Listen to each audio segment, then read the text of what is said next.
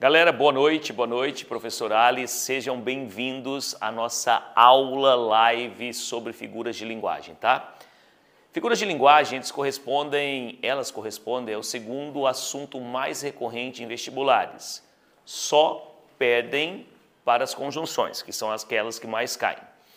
Vamos entendê-las. Elas são muitas? São. Mas se você procurar entendê-las e organizar o seu raciocínio, tudo se torna muito mais fácil. Acompanhe aqui esse início.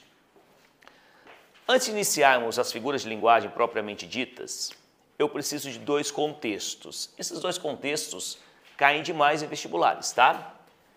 Denotação e conotação, ou seja, sentido denotativo e conotativo. O sentido denotativo é o sentido literal, é o sentido real da palavra. Então vejam, o coração é um órgão vital.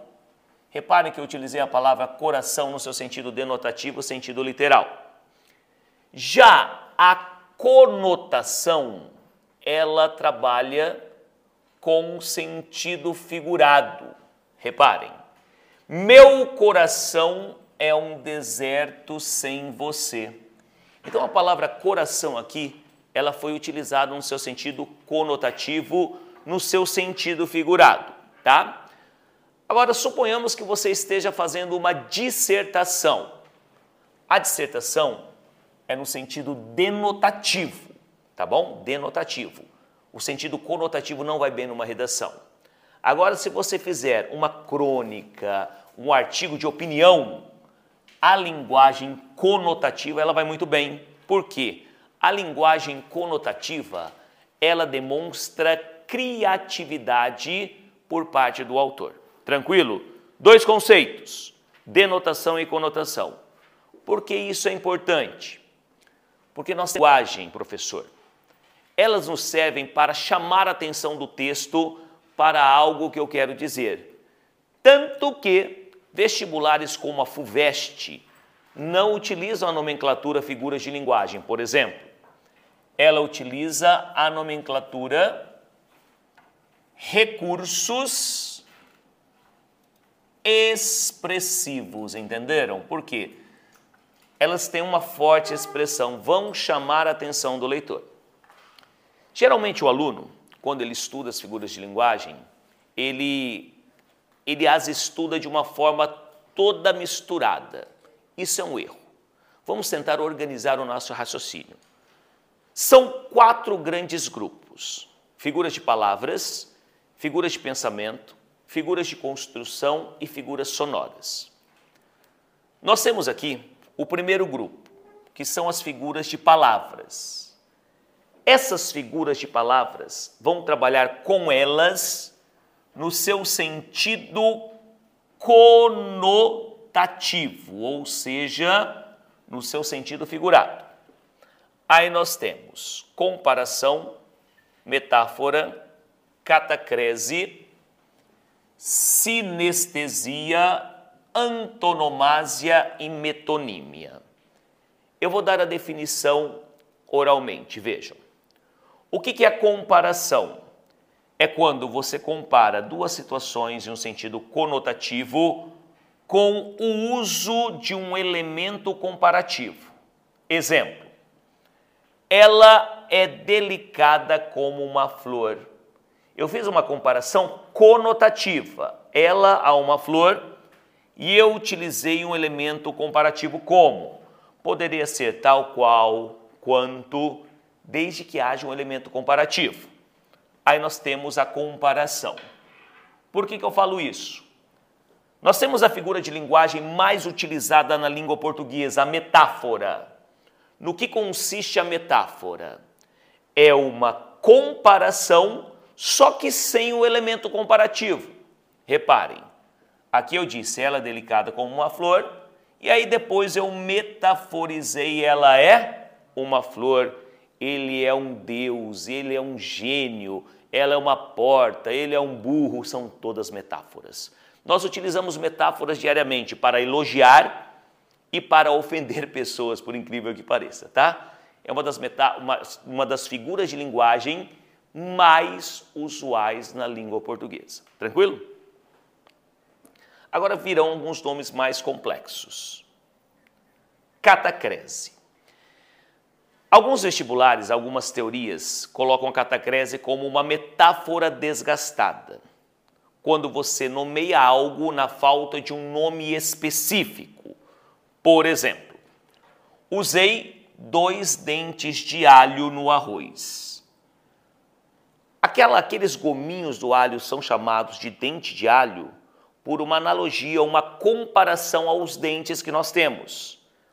Olhos de gato em uma estrada, tá? Braço da carteira, pé da mesa, pé de limão e por aí vai. São catacreses. Só que elas não ficam só restritas a substantivos. Verbos também podem estar dentro da catacrese. Por exemplo, embarquei no avião. Aqui é um exemplo de uma catacrese. Por quê, professor? Porque quando você diz embarcar, você concorda comigo que a alusão feita é a um barco? Então, embarcar em um avião é uma catacrese. Porque você não tem o um verbo específico em eu vou envionar, não existe isso. Outro exemplo. Ele enterrou a faca na barriga do seu inimigo. Enterrou a faca é catacrese, porque enterrar você faz alusão à terra. Então, a catacrese é uma metáfora desgastada. Sinestesia. Bom, antes de falar sobre a sinestesia, primeiro eu vou falar o que são sensações sinestésicas.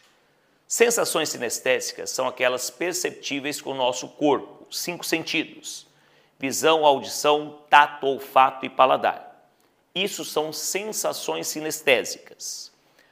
A figura de linguagem sinestesia, ela trata da mistura desses sentidos.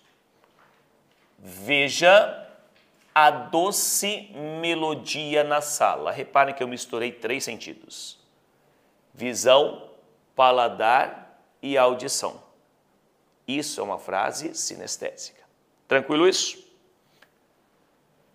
Antonomásia. Antonomásia é fácil é como se fosse um apelido, tá?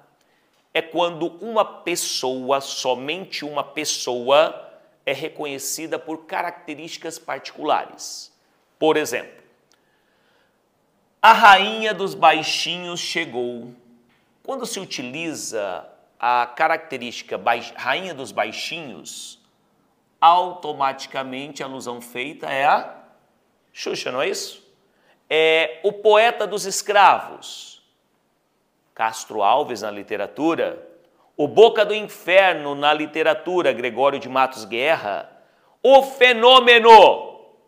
Ronaldo, o atleta do século Pelé, o rei do pop Michael Jackson. Então, isso são antonomásias, só para pessoas. Tranquilo? Agora, para mim, a figura de linguagem mais interessante que existe é a metonímia. Por quê? Na metonímia, você substitui uma palavra pela outra, mantendo entre elas uma relação de sentido. Exemplo: comprei bombril. Você foi ao mercado e fala assim: mãe, comprei bombril. Mas você chega com uma outra marca lá, entendeu? Mas você fala que você comprou bombril. Você chegou com uma, uma Solan lá, vamos dizer assim. Mas você fala que comprou bombril. Ah, comprei Super Bonder cotonete, entenderam? Porque alguns casos existe uma metonímia em que a marca substitui o produto. Chiclete, não é isso? Maisena.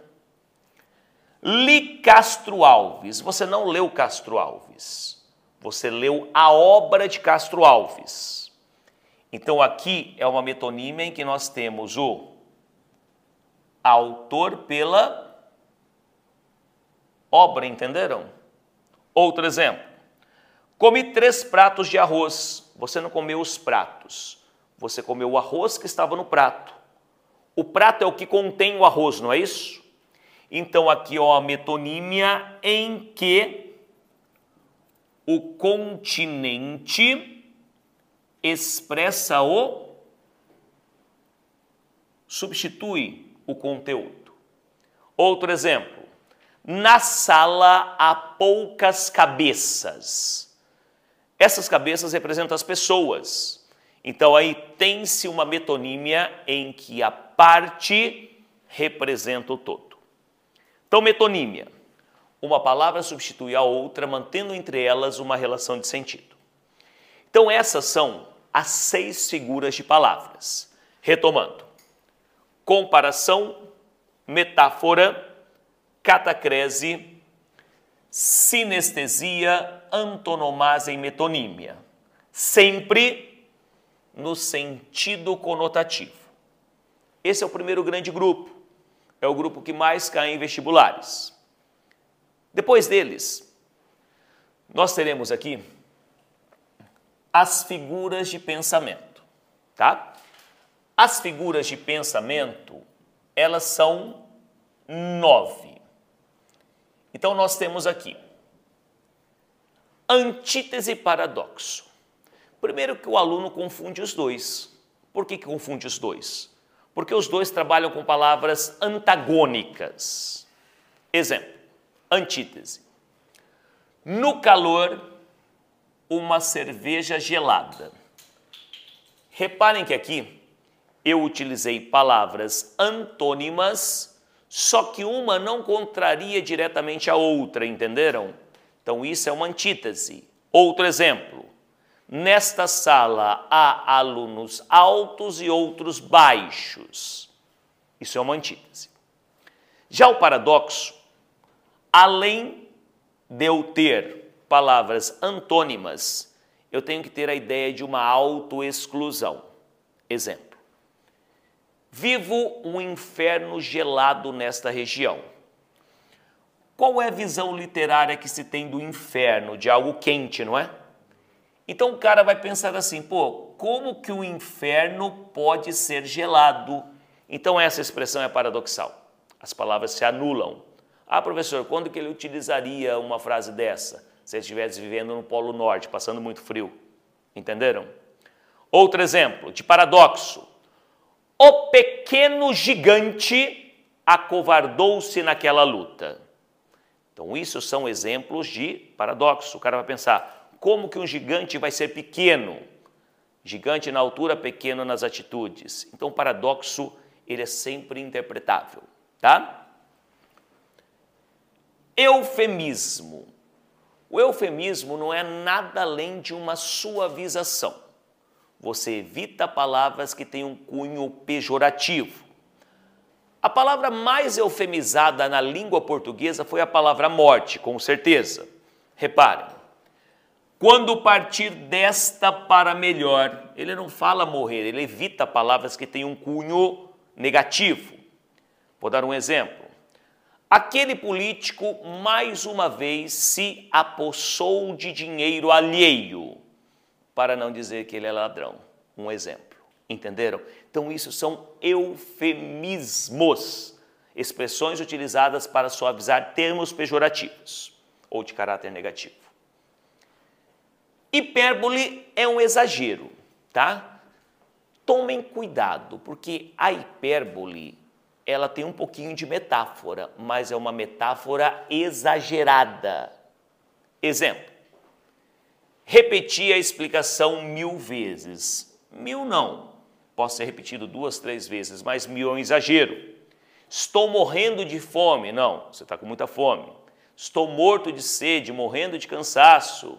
Tranquilo? Isso são frases hiperbólicas. Gradação. Quem gosta muito da gradação é a FUVEST.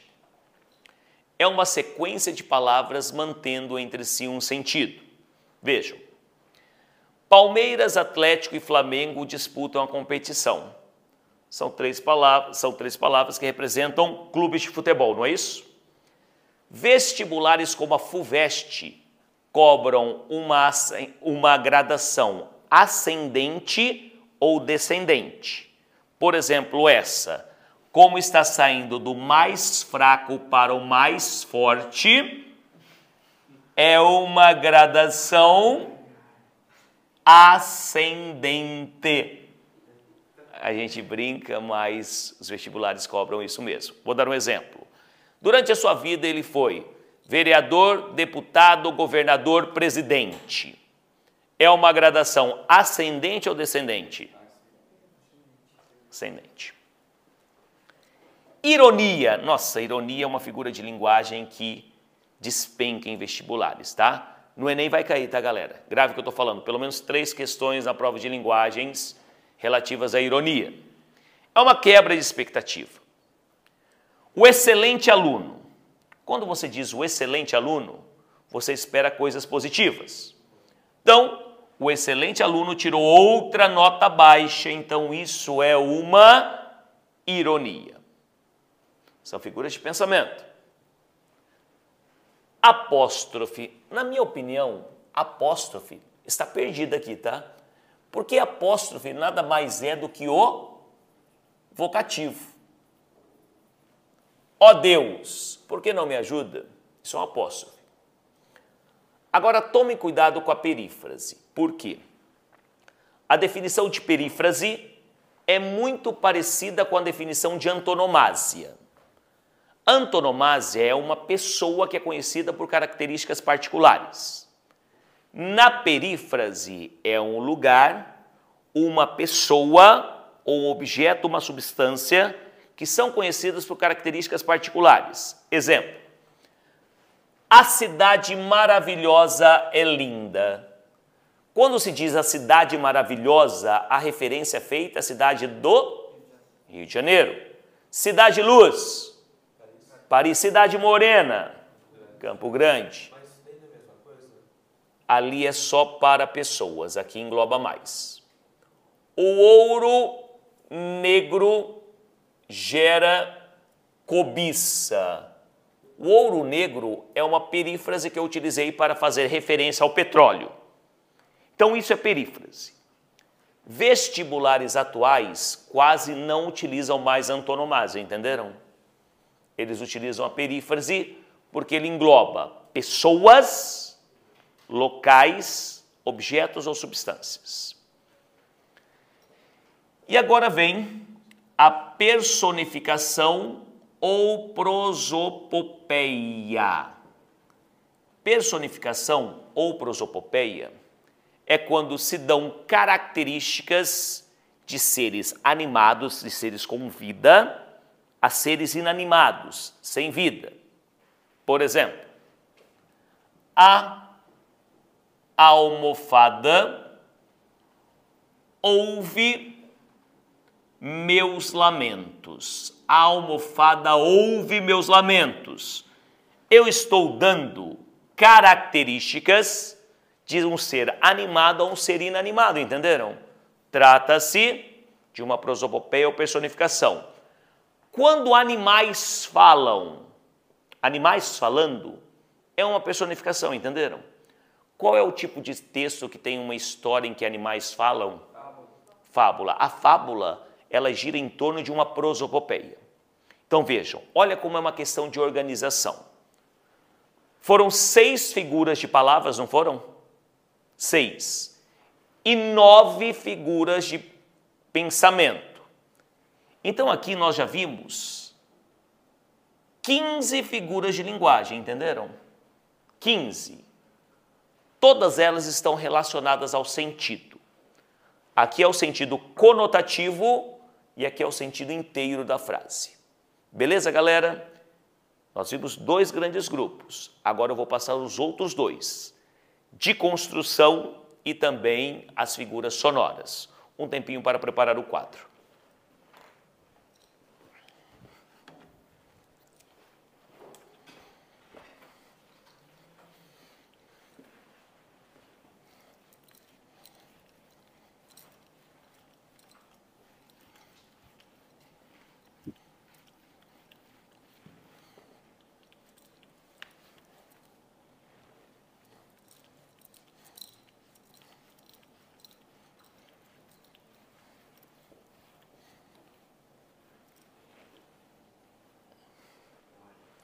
Sim. Prosopopeia ou personificação é quando se dão características de seres animados, seres vivos, a seres inanimados, sem vida. Mesma coisa. Eufemismo é uma suavização. Por exemplo, aquela menina desprovida de grande estatura não conseguiu alcançar o quadro. Para não falar que ela é baixinha. Entendeu?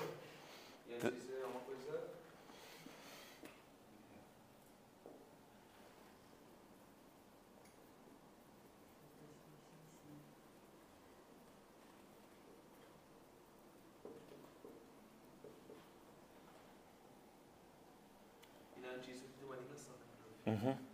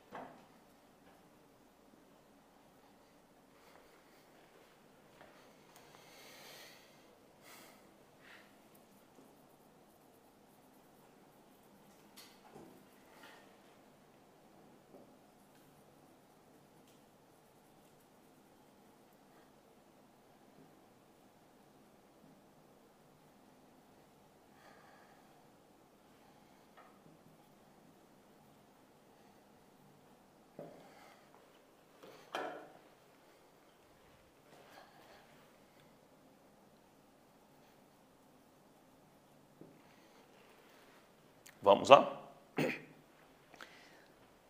Esse grupo de figuras é que a galera tem grande dificuldade. Nós teremos aqui o grupo de palavras que fazem referência à construção ou sintase. Essas figuras de linguagem, elas não fazem referência alguma ao significado, entenderam? O que nos chamará a sua atenção é a ordem das palavras. Talvez seja um pouquinho mais complexo. Prestem atenção. A elipse é a omissão de um termo facilmente reconhecido. Exemplo: na sala, poucos alunos. Aqui existe uma elipse. Uma elipse verbal. Na sala, há poucos alunos existem poucos alunos. Então, isso é uma elipse. A omissão de um termo facilmente reconhecido. A zeugma é muito parecida com a elipse. A zeugma, você terá a omissão de um termo, mas ele foi citado anteriormente. Exemplo: João trabalha muito. João trabalha muito. Carlos, pouco. Professor, por que, que é zeugma? Porque eu omiti o verbo trabalha bem aqui, que foi citado anteriormente. Tranquilo isso? Em toda zeugma, em toda zeugma haverá uma elipse, entenderam? E ela se caracteriza por zeugma porque foi citado anteriormente. Essa diferença entre elipse e zeugma. Para eu entender assíndeto e polissíndeto, eu só preciso entender o que significa a palavra síndeto. A palavra síndeto, ela nada mais é do que uma conjunção. Então, assíndeto, sem conjunção. Por exemplo, vim, vi, trabalhei, venci. Eu tenho quatro verbos, eu tenho quatro orações e nenhuma conjunção, caracterizando o assíndeto. O polissíndeto seriam várias conjunções. Seria assim: vim, e vi, e trabalhei, e venci. Aí seria um polissíndeto. Só que, aluno, você em casa, não se esqueça de que são figuras de linguagem, recursos de estilo. Porque se você fizer, estiver fazendo uma dissertação, você vai dizer assim, ó: vim, vi, trabalhei e venci. Entenderam? Seria a ordem convencional. Então aqui nós vimos quatro figuras de construção. Vocês repararam que o sentido da frase ou da palavra não nos interessa, e sim a ordem? Agora vamos lá. O hipérbato. O hipérbato também é conhecido como uma inversão. É quando você muda de lugar sujeito e verbo. Um hipérbato bem fácil aqui para vocês. Chegaram atrasados os alunos. Professor, olha, por que, que é um hiperbato? Por que, que é uma inversão? O sujeito dessa oração são os alunos, não? Então, os alunos chegaram atrasados seria a ordem convencional. Está na ordem inversa. Isso dificulta muito na hora da concordância verbal e na hora da análise do sujeito. Tomem cuidado com isso. Professor Ali, dê um outro exemplo de um hipérbato muito famoso para nós brasileiros. O nosso hino nacional. Quase todo ele está na ordem inversa. Vejam. Ouviram no Ipiranga as margens plácidas de um povo heróico brado retumbante. Se eu for colocar na ordem direta, fica assim: As margens plácidas do Ipiranga ouviram o brado retumbante de um povo heróico. Então, está na inversão e complica na hora de analisar. Vamos lá. Talvez essas daqui, algumas delas vocês nunca tenham escutado. Não são tão difíceis. Anacoluto. Anacoluto também é chamado de quebra. Por quê? Você começa uma sentença e de imediato já coloca uma vírgula. Exemplo: os alunos. Aí eu coloco uma vírgula, caracterizando a quebra. Poucos trouxeram os materiais. Professor, você poderia dar uma outra característica do anacoluto, além dessa quebra?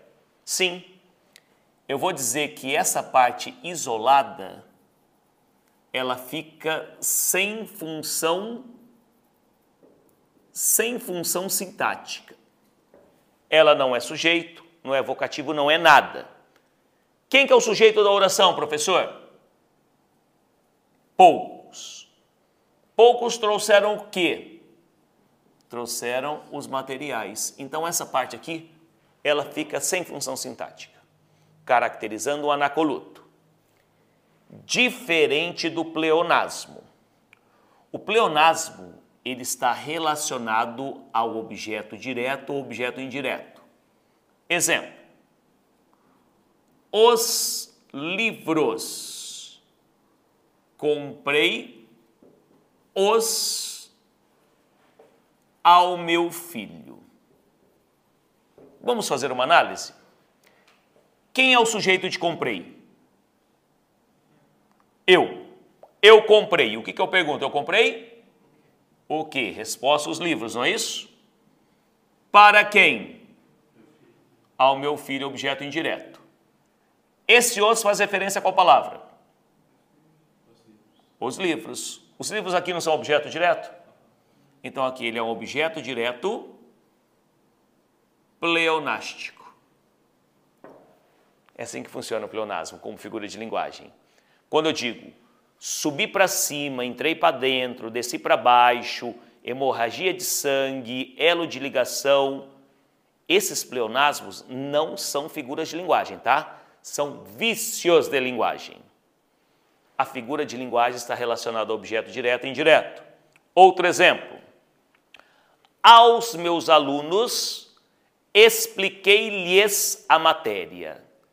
O lhes toma qual palavra? Alunos. Então, isso é um objeto indireto do pleonástico. Tá? Anáfora. Anáfora é a repetição, repetição do termo inicial de uma oração de um poema. Exemplo: Quero teu olhar. Quero teu cheiro. Quero teu hum, reticências. Olhem só. Chega, né? Então, esse quero teu, quero teu e quero teu, essa repetição do termo inicial é considerada uma anáfora. Tranquilo? Outra. Hipálage. Primeiro eu vou colocar a hipálage mais proferida hoje no Brasil. É essa. O grito rubro-negro dos torcedores. Professor, por que que aqui é uma hipálage? A hipálage consiste no seguinte: você muda o adjetivo de referencial. Como assim? Quem é rubro-negro aqui não é o grito, vocês concordam comigo? Quem é rubro-negro são os torcedores. Então isso é uma hipálage. Dê outro exemplo, professor. Claro. O olhar moreno do menino. Não é o olhar que é moreno, é o menino. O beijo loiro da moça. Quem que é loiro? É o beijo ou a moça? A moça. Então isso é uma hipálage, tá? Se eu disser assim, ó, o toque cabeludo do menino. É o toque cabeludo ou o menino que é cabeludo? Isso é uma hipálage. Tranquilo? E agora, a mais, assim, não vou dizer interessante, a mais detalhada delas é a silepse. Eu gosto de falar sempre a silepse com a língua preta, silepse. Fica gostoso. Silepse. O Lula explicando silepse ia ser legal. Companheiros, vamos aprender a silepse. Apareceu um Twitter. Ó, silepse. A silepse também ela é chamada de concordância ideológica. Professor Ali, por que é uma concordância ideológica? Porque você não vai concordar com aquilo que estiver explícito. Na linda Campo Grande. Reparem que eu coloquei o adjetivo linda, não coloquei? E a palavra Campo Grande é masculina. Então esse linda não concorda com a palavra Campo Grande, ela concorda com qual palavra? cidade. Então, isso é uma concordância ideológica. E quando eu trabalho masculino e feminino, tem-se uma silepse de gênero, tá? Eu digo assim, é, o público aplaudiam os atores. Quando eu digo assim, o público aplaudiam os atores, soa meio estranho, não soa? Porque o público, ele é a terceira pessoa do singular. E aplaudiam está na terceira pessoa do plural. Então não tem concordância. Esse aplaudiam, na verdade, concorda com as pessoas que compõem o público. Então, quando você tiver uma variação de singular e plural, você terá uma silepse de número. Silepse de número. Todos, a silepse mais proferida no Brasil, todos somos flamenguistas. Reparem que a concordância normal seria: todos são flamenguistas, não é isso? Mas quando eu digo todos somos, concordo com a palavra nós. Todos terceira pessoa do plural. Somos, primeira pessoa do plural. Quando você sai da terceira para a primeira, você tem uma silepse de pessoa. Isso é silepse. Então vejam: elipse, zeugma, assíndeto, polissíndeto, hipérbato, anacoluto é o 6, pleonasmo 7, anáfora 8, e de 9 e 10 a silepse. Pode falar. O Caio perguntou: quando usar no coletivo depois do verbo no plural, sempre vai ser silepse? Sempre, sempre silepse, Caio. Porque por mais que a ideia seja coletiva, o verbo deve vir no singular. Um enxame atacou a criançada, entendeu? Então, por mais que seja um substantivo coletivo, a concordância é no singular. Boa pergunta, Caim. Foram 29 figuras de linguagem, não é isso? Beleza. Pessoal aí de casa que está acompanhando a minha live, eu estou dando aqui a aula para um grupo de alunos presenciais também, tá? Então, às vezes, eu faço uma pergunta ou outra para eles. Agora, eu vou fazer uma pergunta para eles. Estão entendendo aqui, galera? Sim. Tá tranquilo? Beleza.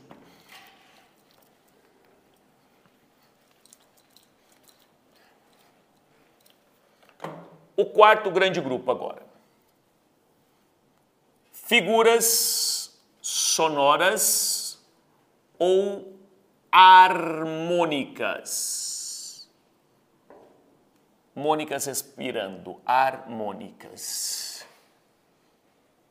Foi mal, gente. Posso me esquecer que eu estou ao vivo.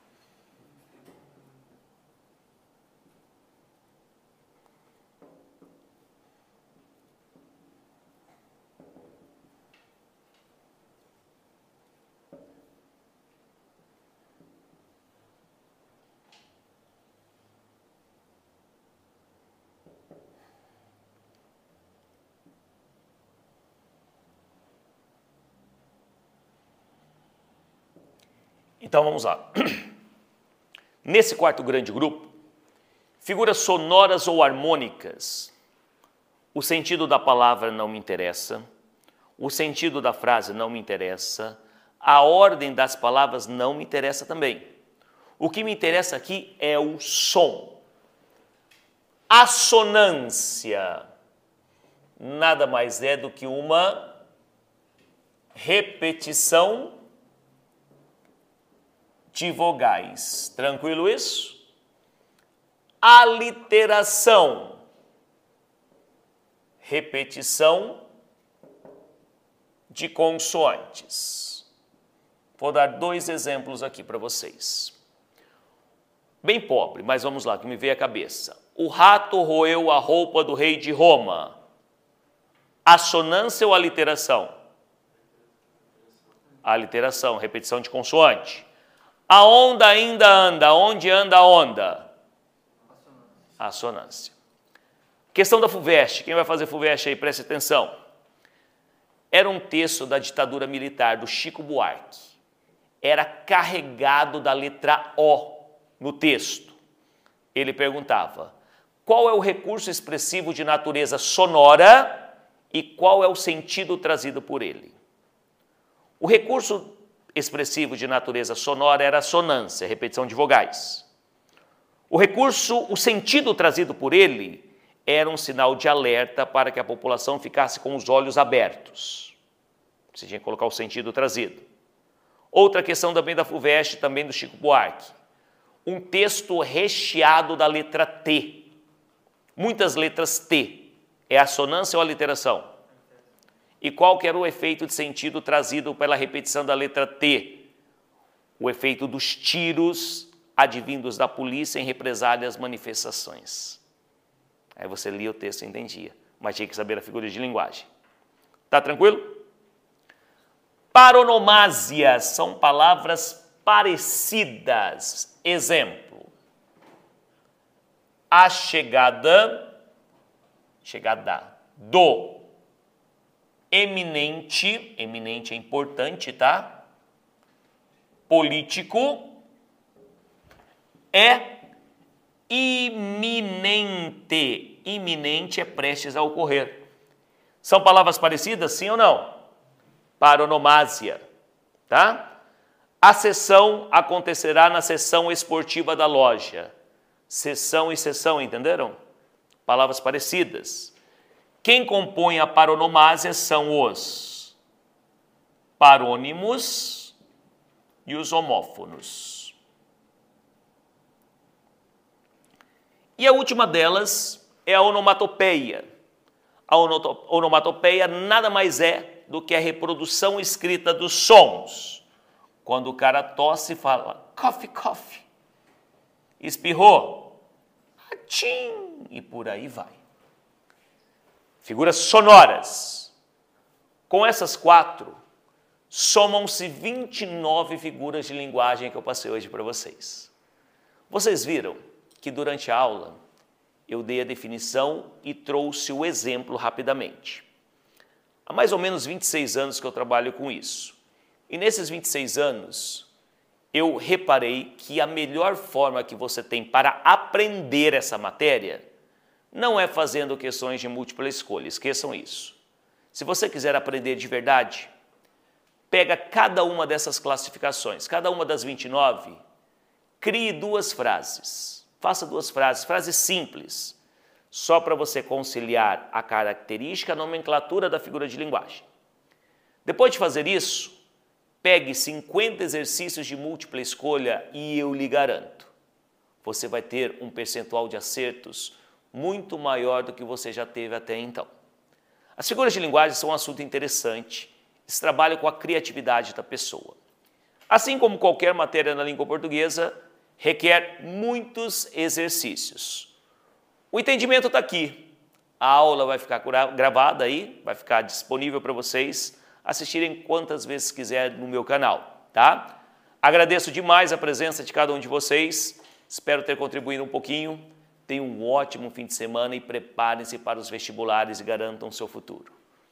Beijo do prof. Entenderam, meus amores? Valeu a pena? Vocês viram o negócio da frase que eu falei? É a melhor forma que tem para aprender.